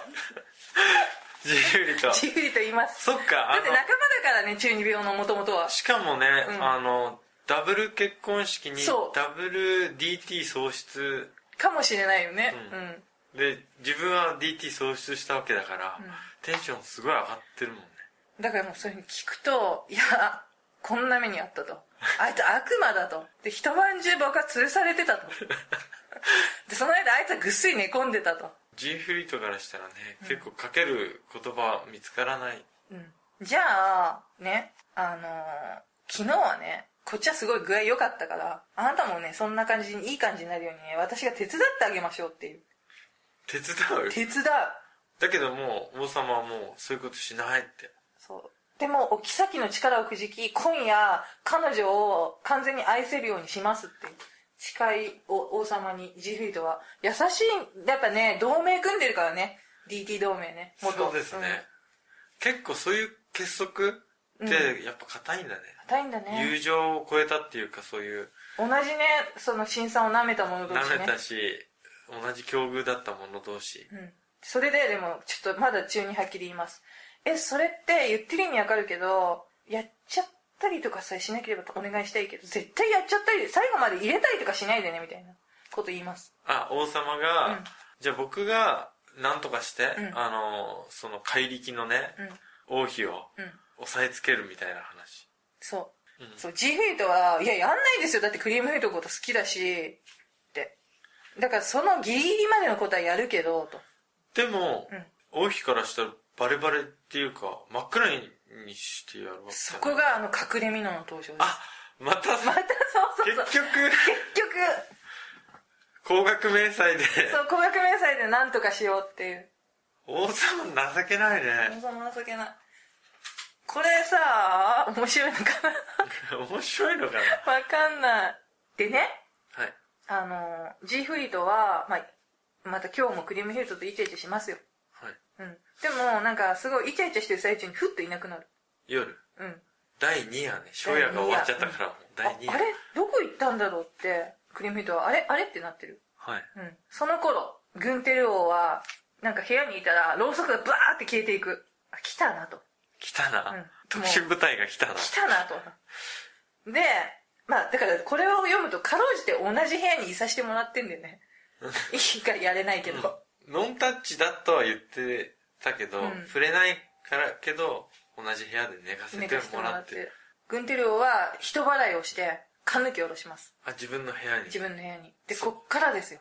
ジーフリートは、まあ、グンテルの振りで真っ暗だから、透明なので現れたけども、結果とさろ、ろうそく消しちゃったから透明じゃなくてもいいんだけど、グンテルの振りをして、万が一ってことなんだそうそうそうそう。で、もう彼女に襲いかかって、はぁと。昨日どんな目に遭ったか覚えてるんですかと。しかも触んないってね、一晩中嘆いてたのに。うん。でも、で、いきなり、まあ、長椅子に投げつけると。ジーフリート。で、すかさず、壁と、タンスの間に押し込めたりとかする。ジーフリート。ジーフリート。えってそう王妃はもう本当強い。ほんと強い日は。うん。でも、このね、私のね、白い肌着をね、かき乱すとね、こういう目に遭うんですよ、と。思い知らせてあげましょう。で、ね、王妃は、王様だと思ってるからね、それやってきてそう王様だと思ってる王様をタンスの間にあの、押し込めてるんで押すしよ。込 めてる。王様っていうか、旦那さんをだよ。旦那を、 夫をだよ。ぎゅーぎゅーこうどんな王様もうでもとりあえず G フェイト血とか吹き出しますけど頑張って応戦しますで最終的にまあねもう彼女をかろうじてこうベッドにダーンって押し付けることに成功する王様何やってんのまさに見てる立って、立って見て。あ、息を殺してないとね、そうそうそう王様ね2人いること頑張れとかって言えないもんね。頑張れ心の中で頑張れ頑張れって G フリートはそこでシュッシュって着物を脱ぐようなふりをしてその着てる服をはい。でその場からちょっと一旦立ち去ってタッチする王様にそこで入れ替わ入れる。替わるでその時にそのプリュンヒルトの手から指輪を一つ抜き取ってるんですねはい。結婚指輪みたいね。多分ね黄金の指輪を何個かはめててそのうちの一つなんだけどそれが後々重要なアイテムになってくるあーうんであとはもう一彼女のしてた帯も昨日王様を縛り上げた帯。帯上等の絹の内帯だったらしい黒帯でしょうね。黒帯でしょうね あの東急で言ったらね東京で言ったら、でねまあ王様は、ね、急いさ現れるわけですバトンタッチしてねバ。トンタッチでもこの後は結構ちょっとロマンチックな感じですげえ優しく抱いたらしいあ、もうここまでね、やっぱり結局、プリュンヒートはうん力ある人に従っちゃうんだね。多分ねうん。だって、その後も抵抗できるはずだもんね。いやもうなんかもうボロボロお互いボロボロになっててもう抵抗だし力があっただったらやっただろうがっていう感じの表記があるんだけどもう無理だったみたいもう疲れちゃって、もう体中の力入んなくなっちゃう。 DV っぽいよねでもこれ同じ人がやってたらねうん、王様、だって缶抜きガツンってね、下ろしてね、部屋真っ暗になってね。ガンガン殴ってきてでセックスは超優しいんでしょ超 DV だよねよくその後バレなかったよねボロ出なかったよねっていうか出てたでしょ多分うん。うんそれで、まあ、ジーフリートはいそいそ戻ります部屋にでなんか聞こうとするんだけどグリームフィートが前言の途中でいなくなっちゃったからね。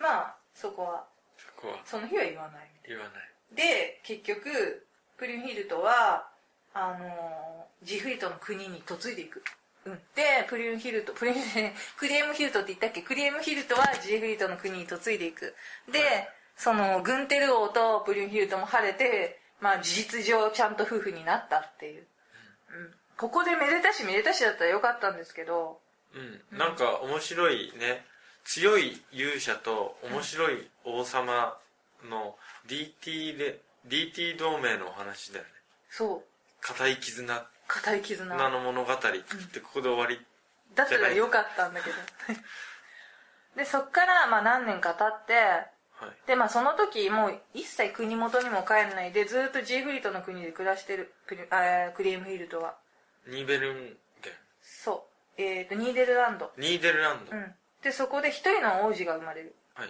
でそれはグンテルっていう名前がついててお兄さんの名前おつけたんうだ、んでまたグンテルにも子供が生まれてるプリュンヒルドとの間にはいでそれはジーフリートってつけてあすごい、うんそんくらいだから友友好関係が続いてるあじゃあ気持ちでは、その夫婦は結構ね親しい気持ちっていうか、うんでもグンテルっていう名前ちょっとなんか将来また思いやられるような名前だね、うんちょっとね、うんなんかあれをねうん、裏裏知ってると出してるね、ででねこんな感じで行けばよかったのに、うんあのプリュンヒルトが、はところでってある日クリームヒルト様はねあんなにね気ぐらいが高いのはなんでとだって一回もねこっちに訪ねてきたこともないし、はい貢ぎ物を送ってきたこともない進化に嫁いだくせにとえお盆もしょお正月も帰んないと、うんどういうことなのって理由ですようんそれはね結構ちょっと言うよね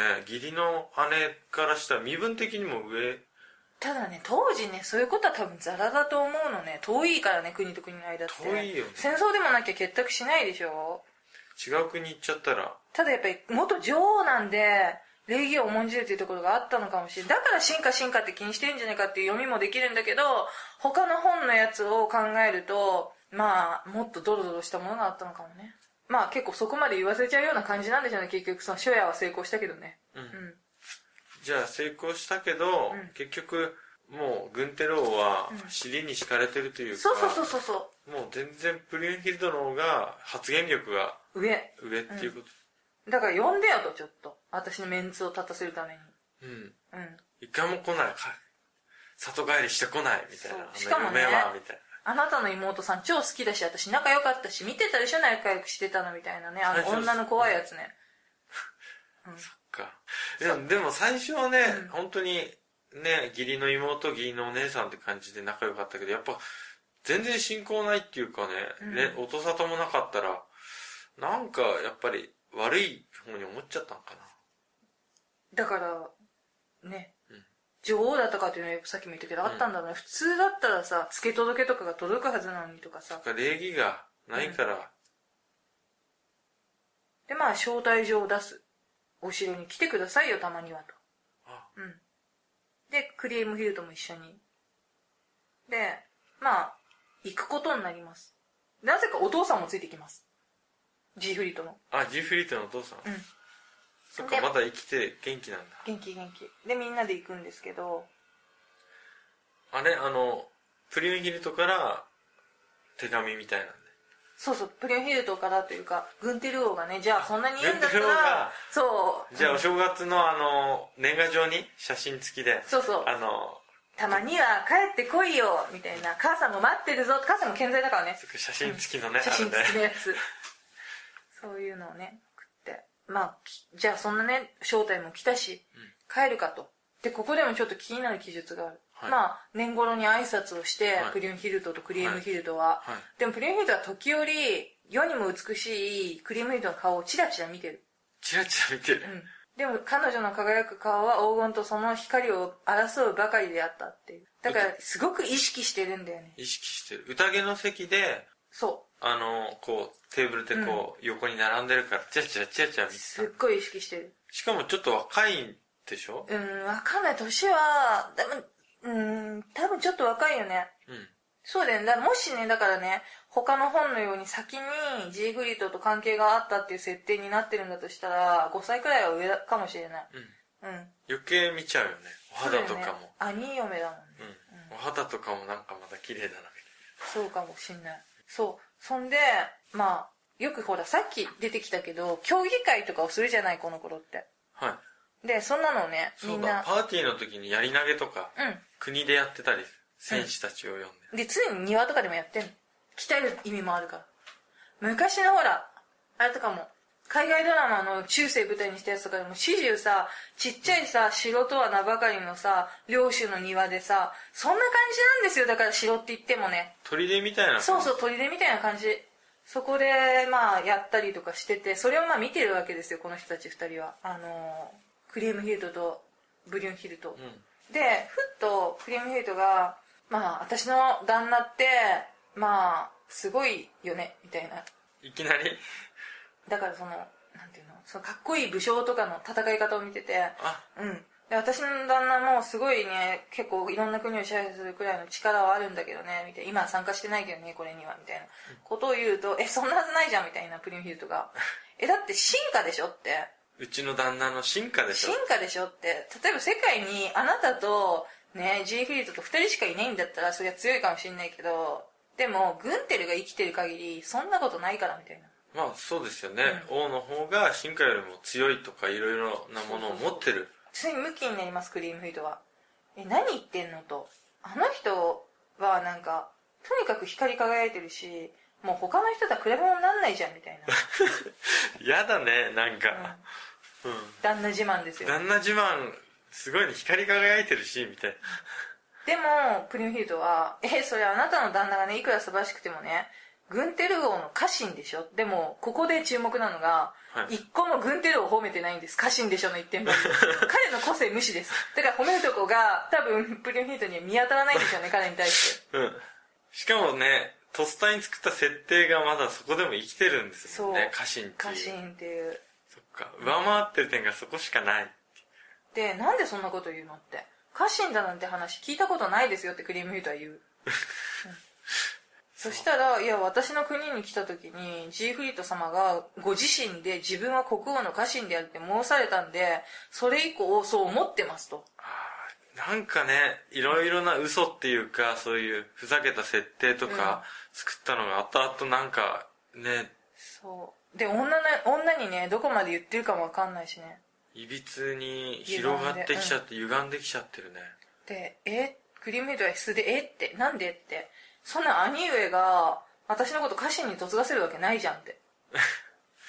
ずっとプリュンヒルドヒルドはね、あの家臣に嫁いだと思ってたんそうそうそだだから余計あの会いに来なかったこともう。だからこれもすごい無礼なんですよ。で、私たち、うんあんたに貢ぎ物とかしてないでしょって。それ家臣じゃないからですよと。クリームヒルドはプリューヒルドに言う。えーってなりません王妃はだから、もうええってなりますよ。ずいぶん思い上がっておいでだことって言ってますよ。本当に。グンテルのお耳に入れますわくらいのあれですよ。相当イラッときてるね相当イラってきてるじゃあって試してみましょうっていつもねこのね仲良くね姉さん姉さん妹みたいな感じで毎朝ミサに行ってたけど明日別々に行きましょうとはいでそのどっちが先に入れるかみたい身分の高い人から入れるなうんそれでもうプリンヒートはあれですよいいですよとそんなの全然私の方が高いですしみたいなもうここで本当に些細な試合を見物してたのに大喧嘩ですよねうんただ周りの人は「えなんでこの人たちあんなに昨日まで仲良かったのに一緒にいないの?」みたいなでも現実にそういう言い争い見たら止めようがないよねでも多分2人で見てたから誰二も人で見止めようなんていうの多分ついてる止めることもうるさいとか言われるようなさ若い女の子のさあれとかしかいなかったんでしょ次女とか次女とかだそのグンテルグンテルじゃないハゲネっぽい感じの家臣はいないわけですよいない、うんまあ給仕さんみたいな要は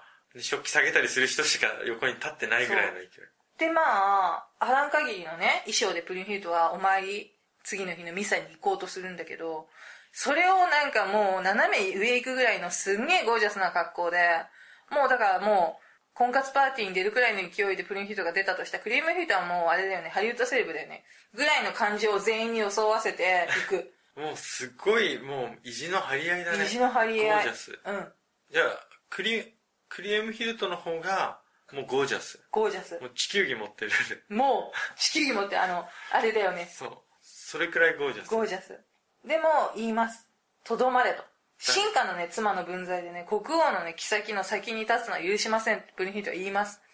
で、ここで一番言っちゃいけないこと言っちゃいます、プリンヒットに。クリームヒルトは。はい。え、だって、ご自分で綺麗なお体を恥ずかしめたんでしょって、あなたを抱いたのはうちの旦那なんですよって。えー、そんなこと言うえ、っていうか知ってたんだ。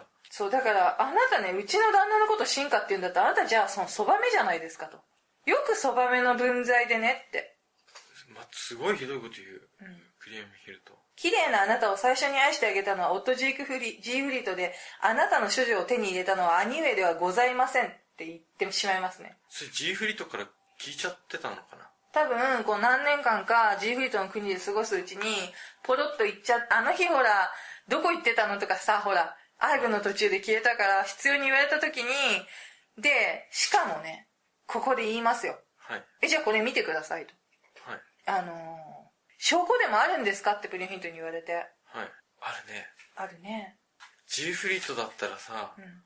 ちょっと大げさに言っちゃうだろうねそう。あの性格だと。だから私のこの手にあるのはあなたの金の指輪ですよと。はめてんだよ、しかも。はめてんだ。うわうん。で、これ今してんのは帯ですって。ーその時に持ってきて、うんそのゴージャスの衣そう、装そにの合わわせざてたわざミサの時に。あの夜に、奪った G フリとか奪ってった。うわー、こりゃあかん。しかもね、あの、クリエムヒルトは、うんプリウンヒルトを G フリートが犯したって思ってるでしょで、しかもなんか多分言ってますよ。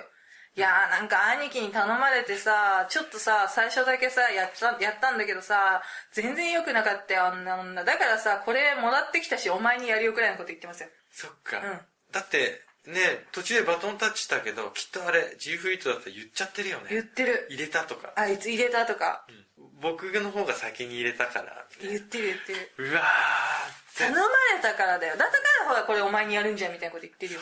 対 G フリートなら言っちゃいそう。絶対言う性格。ちょっと大げさにね。うん。あのね、プリンフィールドは、あ、これは盗まれた指輪っつって。私は長い間、盗まれたと思ったんだけど、今ようやく突き止めることができましたと。はい。もう号泣ですよ。それはね、うんひどいこと言われた上に、うわーんですよ、プリンフィールド。見てってこう。見てって。指輪これ何そ僕私がしてるの。もうそこで号泣。泣いちゃうね。うプリウンヒルト結構かわいそうだん。かね。わいそう。で、ほら、単純にさ、ね、体育会系の子だから、うん。うん。このね、あの、真相の令状のいかにね、なよなよしてみせて陰険なことか。確かに。うん。でも言います。王様を呼んでくださいと。妹がね、どんなね、侮辱を私にしたかと。私をね、ジークフリートの、ジーフリートの妻であるみたいに言ったんですよと。はい。で、まあ、グンテル怒りますよね。それまずいよと。やっべえことになっちゃったって。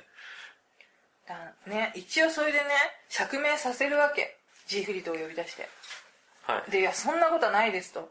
いろんな騎士の居並ぶ中でさ、釈明するんだけど、はい。でもハゲネは言います。家臣の。え、殺しましょうと。あいつ。あいつってどっちジーフリート。あ、ジューフリートの方、んだって、王妃に侮辱をは、ね、無礼働いたっていうか、のは、姫の方でしょいや、さすがに、あの、ドイツっていうかゲルマンっていうのは血の結束が絶対だから、うん。その責任はジューフリートに取ってもらおうかって、しかも知ってるじゃんって、何女にばらしてんのって。あれ秘密でしょって。なんで言っちゃってんのって。そっか、うんしかもね、あのちょっと大げさに言っちゃったしそうね。ちょっと大げさに言っちゃってんのって。しかも入れてないじゃん、事実はってい入う。れてないのにね、入れたって入言れったちゃっ。ったて言っちゃってんじゃんっていう。僕が少女を奪っちゃったもんね、みたいな。ここで中二同盟の崩壊ですよ。崩壊だし、その DT 気質が生んだ悲劇の始まりっていうか、そ悲劇だよね。う。で、結局、まあ、殺しましょう、やめた方が、殺しましょう、やめた方が、みたいな、いろんな人たちのやりとりがあって、もういいですと。王様、何も言わないでください。私がうまくやりますからって。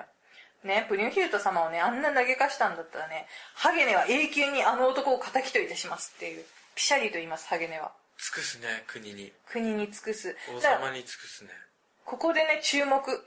はい。結局、あの、グンテル王もジーフリートも女性に惑わされてるけど、ハゲネは別にプリンヒルトが好きだからとかじゃなくて、忠実に仕えてる王様の妃が侮辱されたから、一族のこう、汚名をすすぐっていう意味なんだよね。ハゲネはブレてないんですよ、一人だけ。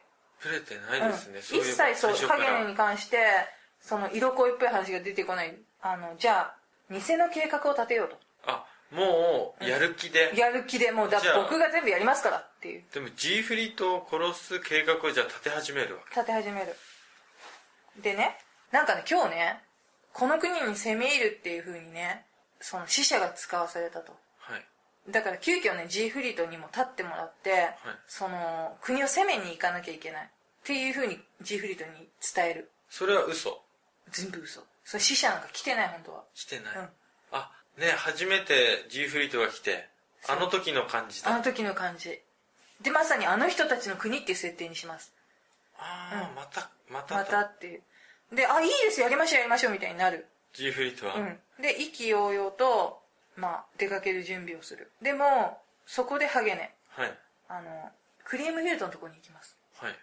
でクリームヒルト様っつってはい明日ね、まあ、そんなわけでね戦いに行かなきゃいけなくなったんだけどねそのあなたのねその旦那さはいはいんもう加勢してくれって言ってるただやっぱりその家臣として一族を守るのが私の務めなんではい伝説は聞いててドラゴンの血を浴びてるから強いっていうのは知ってるんだけど急所があるっていうふうに教わったんですとあそういう噂があったんだそうなのでそれを教えてくださいと急所ってもう全身歯が立たないんじゃなかったっでもなんか一箇所だけ急所があるって聞いたんですとけ噂があ、そういうそしたらそこを中心に守れるからってあそうだよねうんでなんかそこで「あそうなんですかありがとうございます」ってクリームヘイトは私もねあんなね変なこと言っちゃってあの後超ぶん殴られたんですジーフリートに行ってもう怒られてもう DV です よ。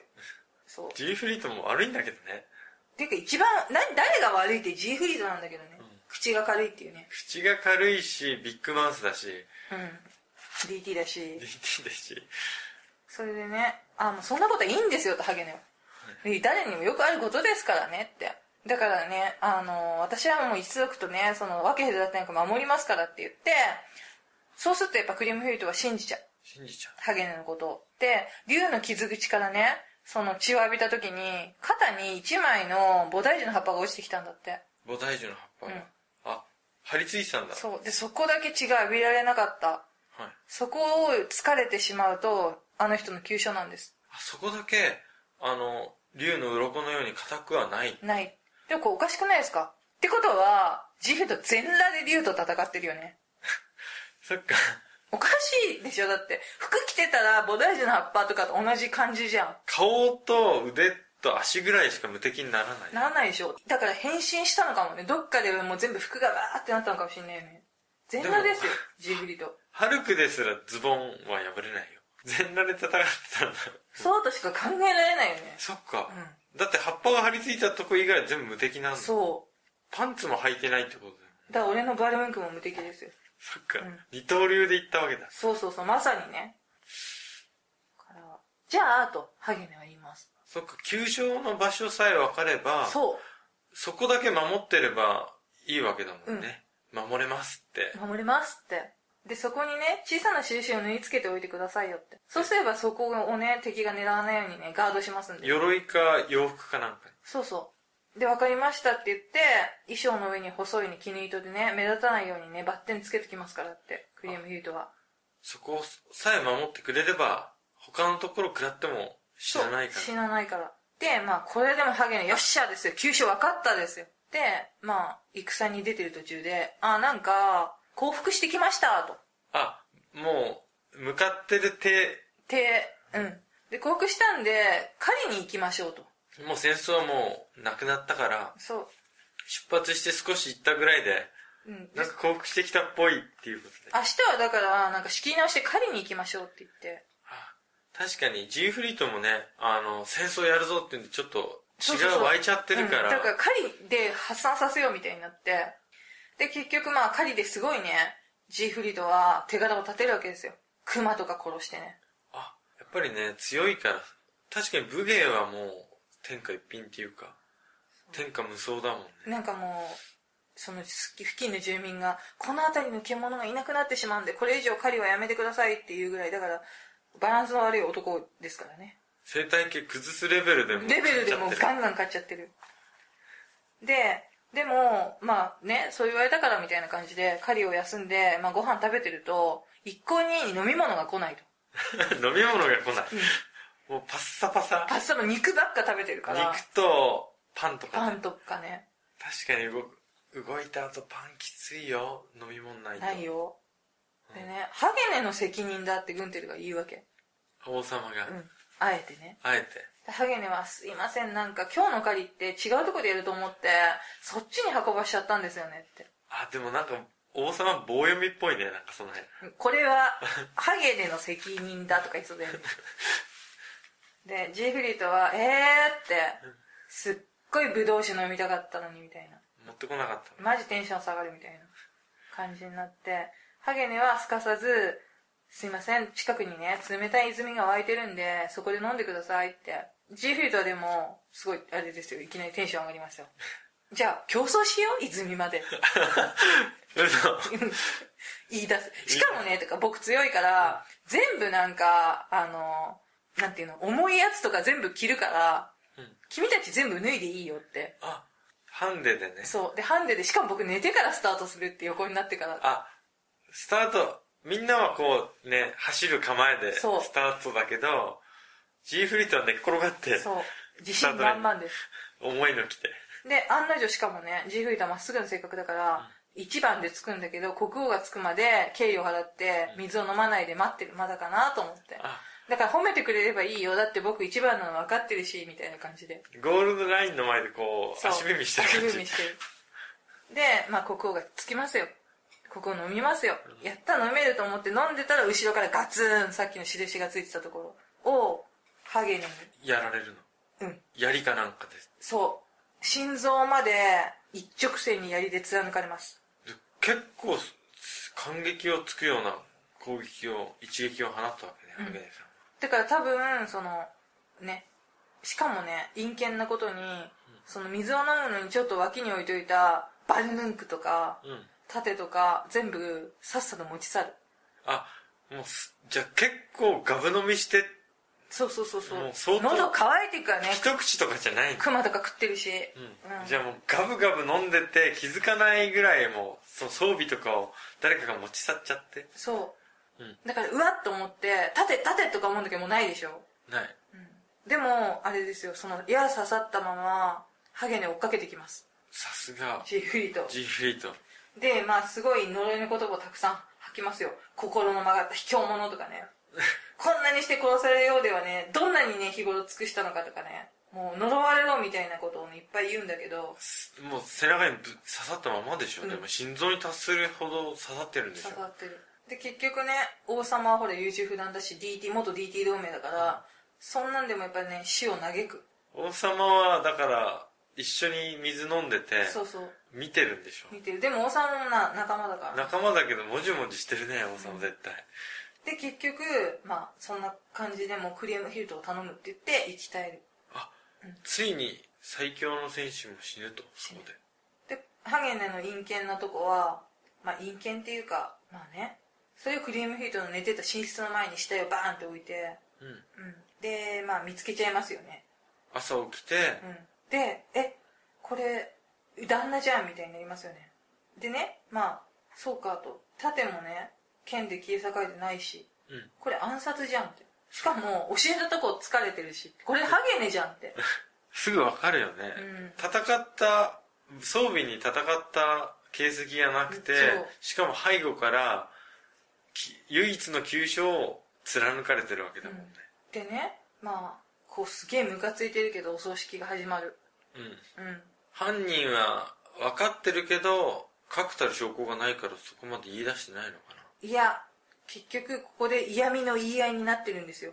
王様とクリームヒルトと、で、なんなか、兄と妹でうんまあ悲しいだろうみたいに言うとなんか「えなんてやったのあなたでしょ」みたいな「分かってるでしょ」みたいなで身に覚えがないって言うと「じゃあ」って言ってほら昔からさ殺人の下手人が死体のそばにいると血が吹き出るっていう風習っていうかがあって、うんでハゲネがジーフリトの死体のそばに寄った時に傷口から殺害当時と同じぐらい血が吹き出したらしいバレちゃったんだ。そう。なので、やっぱりね、と。あなたたち二人の責任ですよねって。でもこの人、結局、まあ、すごいお金をかけてね、ジェフリーとの葬式をやった後も、国には帰りませんでした。ウィリアム・ヒルトと、その、お父さんうん、お父さんが帰る時によし、一緒に帰ろうって言うんだけど、ここでもゲルマン特有の血の結びつきっていうのがあって、さっき言ったさ、弟たちがいるでしょ、ゲールノートとか。はい。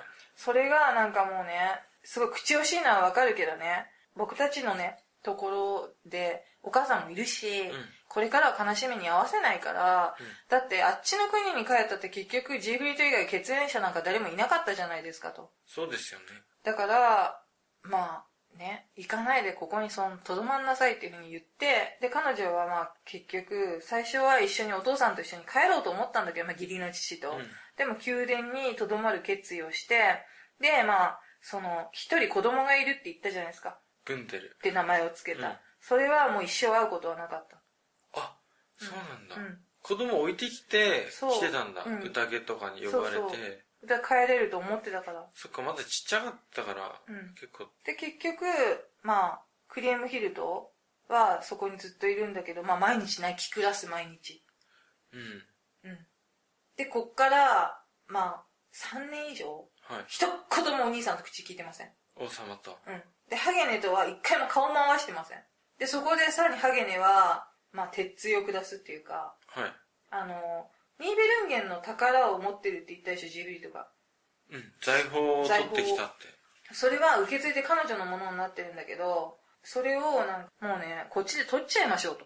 なんか、やっぱ金、金銀財宝みたいなものなの金貨とか。うん。それで、ライン川に沈めてしまう、その財宝を。彼女に自由になるお金があって復讐されると面倒だからっていうね。うん。うん。で、まあ、ダブルパンチですよね。もう、旦那の残した財産も、うん、没収、廃棄っていう。廃棄、ライン川に沈められてしまなう。れたっていう。で、そっから13年、まあ、泣き暮らしたってあるんだけど、多分実質2、3年じゃないかな。 13年ってことは、だって合わないじゃん、絶合わ対ない。計算。だっ。て、あれでしょ、13ってヨーロッパとかだと不吉な数字でしょ。ねだから、12っていう数字を多い数字っていう風に表現するから、プラス、ね、1で、不吉な数字の13ってただ語ってるだけなんじゃない多分そうかも。うん。後半に続きます。